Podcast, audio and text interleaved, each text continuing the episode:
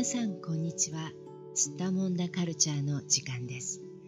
このポッドキャストでは世界や日本で起きている出来事についてオンラインマガジンやニュースの記事を紹介しながらおしゃべりします。スッタモン出している社会や文化私たち自身について思いついたことを気楽に話しますので皆さんもどうぞ気楽に聞いてください。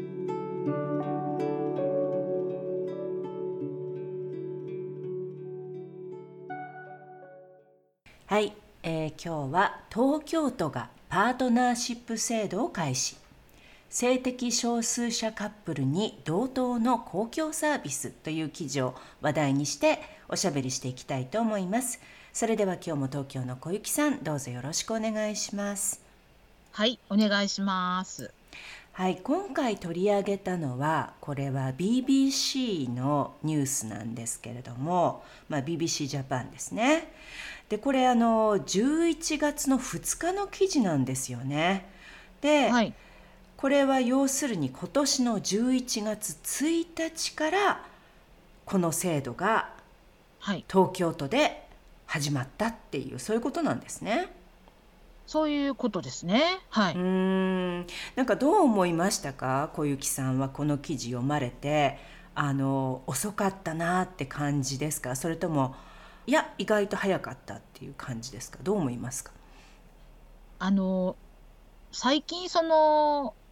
性的マイノリティの方々のなんていうんですかね、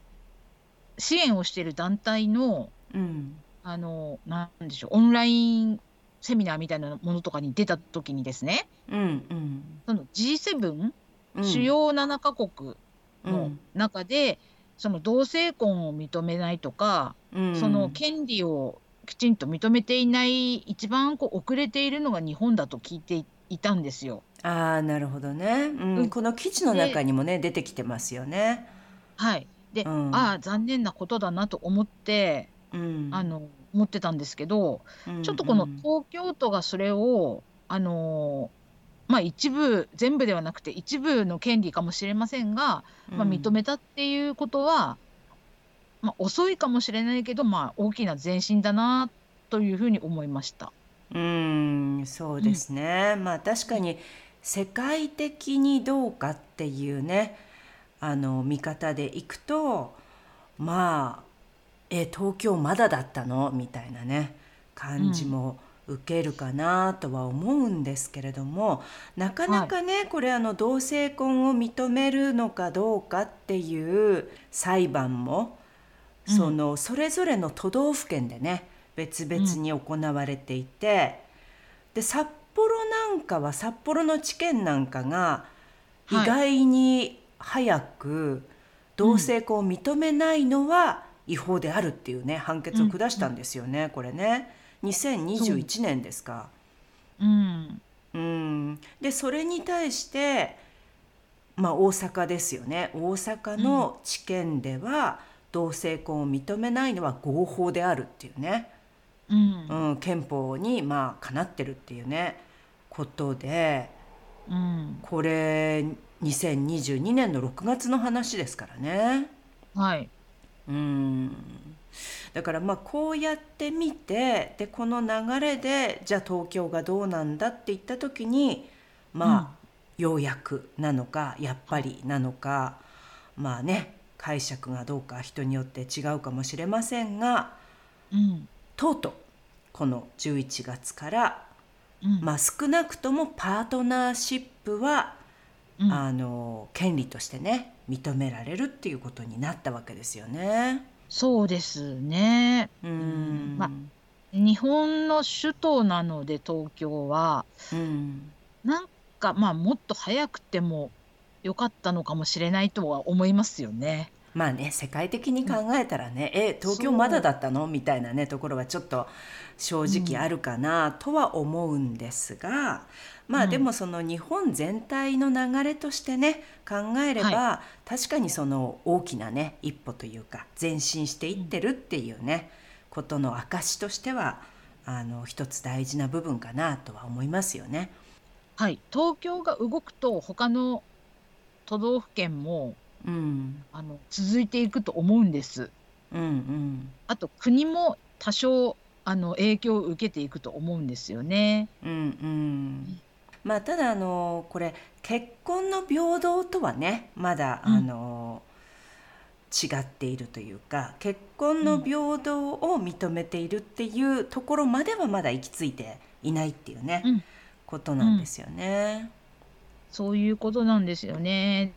でもあの当事者の方々のお話を聞くと、うん、やっぱりその何て言うんですか病気になったりとかした際に、うん、あの例えば手術するとかそういう時にうん、そのなんて言うんですかねパートナーでありながらなんかこうなかなかそのなんていうんですかね家族として認めてもらえないので、いろんな不幸があったりとか、あとお家を借りるって言った時に、まあ、ど,、どういうご関係ですかみたいな話になったりなんかいろいろ本当に不利益を被ってはいらっしゃったんですよね今までもね。うんうんうん、で特に医療の面というか病気に関することって本当に何て言うんでしょうか、ね、命に関わる話でもあるから、うんうん、やっぱり本当に当事者の方はあの困ってたというか、うん、心を痛めてたと思うんですけど、そういうところがあの改善されたっていうのは本当に良かったなって思いますね。うん確かにね。そうですね。うん、はい。まあ、じゃあ記事ね少しあの一部読み上げてみようと思いますが、うん、まあ、まず最初の、はいところね。東京都は1日性的マイノリティのカップルを対象とするパートナーシップ宣誓制度を開始した。これにより一部の公共サービスで結婚しているカップルと同等に扱われる。だが、うん、結婚の平等には至っていないっていうね。はい、はい、これがまあ一番最初に上がっている文章で、であの、まあ、ただしこれが結婚の平等が実現するための一歩になるというね希望の声も上がっているということ。で、うん、この下に、えー、先ほどね小雪さんが話してくださったように主要7カ国ね、うん、G7 で唯一同性婚を認めていないのが日本だっていうことで。でただしこの記事の中でね2021年に NHK が行った調査では賛成が57%だったのに対し反対は37%だったというふうにね書かれてますね。はい、うんまあ、だからあのまあ賛成がね過半数っていうことにはもうすでになっているということで、うん、うん。まあただしさっき言いましたようにこの支持の声があるにもかかわらず大阪地方裁判所がね、今年の6月に同性婚を認めないっていう、あの民法などの規定は憲法に違反していないっていうねそういう判決を下したということで。で、まあちょっとこれ私は知らなかったんだけど10月にはねさらに愛知県の渡辺昇県議自民党の、ね、方がね同性婚は気持ち悪いと発言し大きな批判を浴びたということでねこれ本当にあったんですか？こんなことが。はい。残念ながらありました。うん、はい、これちょっとあのねびっくりした人も多かったでしょうしこれ反発した人たくさんいたでしょうね当然ね。こんな発言したらね。いましたね。あの本当にこのダイバーシティが叫ばれて、うん、多様な価値観を認めていこうっていう世の中で、うん、そのことを言うなんて何なんだっていう感じでしたね。それでも平等を認める動きは広がっているということで。で、うん、2015年ですかこれ東京都の世田谷区と渋谷区が初めてパートナーシップ制度を開始して、えー、まあすでにね東京都ではこの2つの区を含めた16区がね導入していたということなんですが今回の制度が開始されるということでまあ広く東京都全体にまあ、この制度の合法化がね拡大されたっていうことなんですね。そうですねだからあの八王子市だとか、うん、日野市だとかあの、うん、なんでしょう23区以外のあの市も含めて全部っていうことだから、かなりね影響力が大きいんじゃないかと思いますけどね。うんなるほどね。うん、でこれあの18歳以上でカップルのまあ2人じゃなくて片方の方が都内に住んでいたりとかあるいはその勤務されていたりとか、はい、あとはその学生の方、うん、在学しているっていうことなどが、まあ、条件としてかなっていれば、まあ、この制度がね、うん、使えるっていうことなんですね。そういうことですね。うん。まあ、うん、そこはねそんなに厳しくないのでね比較的使いやすいかなっていう気はしますよね。うんそうですね。でも、あの、上の記事の上の方にもあるけれども、うん。相続、財産相続とか、うん。ね、養子縁組みたいな、こう、本当に、そういうところこそなんじゃないのかっていうようなところは認められないんですね。ああ、なるほどね。あとこれか、この配偶者ビザとかね。うん。うん。これね片方のパートナーの方が外国人だったりとかした場合ね、うん、この配偶者としてのビザが下りないっていうね滞在許可証の問題とかがね、ちょっとやっぱり出てくるっていうのは、これはちょっとね、うん、なんとかならないかなって思いますよね。そう。だからふ普通の暮らしの時はまあいいのかな？住宅医療福祉の面とかいう感じだから、うんうんうん、ここは良くなったけど、ね、もう一歩踏み込むうんうん婚姻に近いようなものとかになってくるともうちょっとねダメなんだね。うんなるほどね。そうかまあこれもねまあ少しずつしか改善していかないのかなどうなんでしょうね。でもまあ一歩とりあえず進んだからこっから先こうトントントンっていうふうにねこうちょっと早くまあ、制度制度のこの改善が進めばいいですよね。そうですね。うん、本当にね結婚と同じようになっていったら本当にいいのにねって思いますけどね。うんだってねこれあの単純に考えた時にじゃあ一体なんで認めないんだっていうねこの認めない理由ってじゃあ何なんだって思っちゃいますもんね。そうなんですよね。なんか理由がもしかしたら明確にこう示されているのかなとも思ったり調べたら、でも、うんなんかわかんないですよね。うん、うん、この記事読む限りは全然わかんないですし。まあねだって、誰にとって不都合なんだっていうね話ですよね。これ当事者同士の問題でしょ、全部。うん、そう。誰がじゃああの困るのかしらっていうね疑問ありますよね。ねうん、ね。ね。でもまあ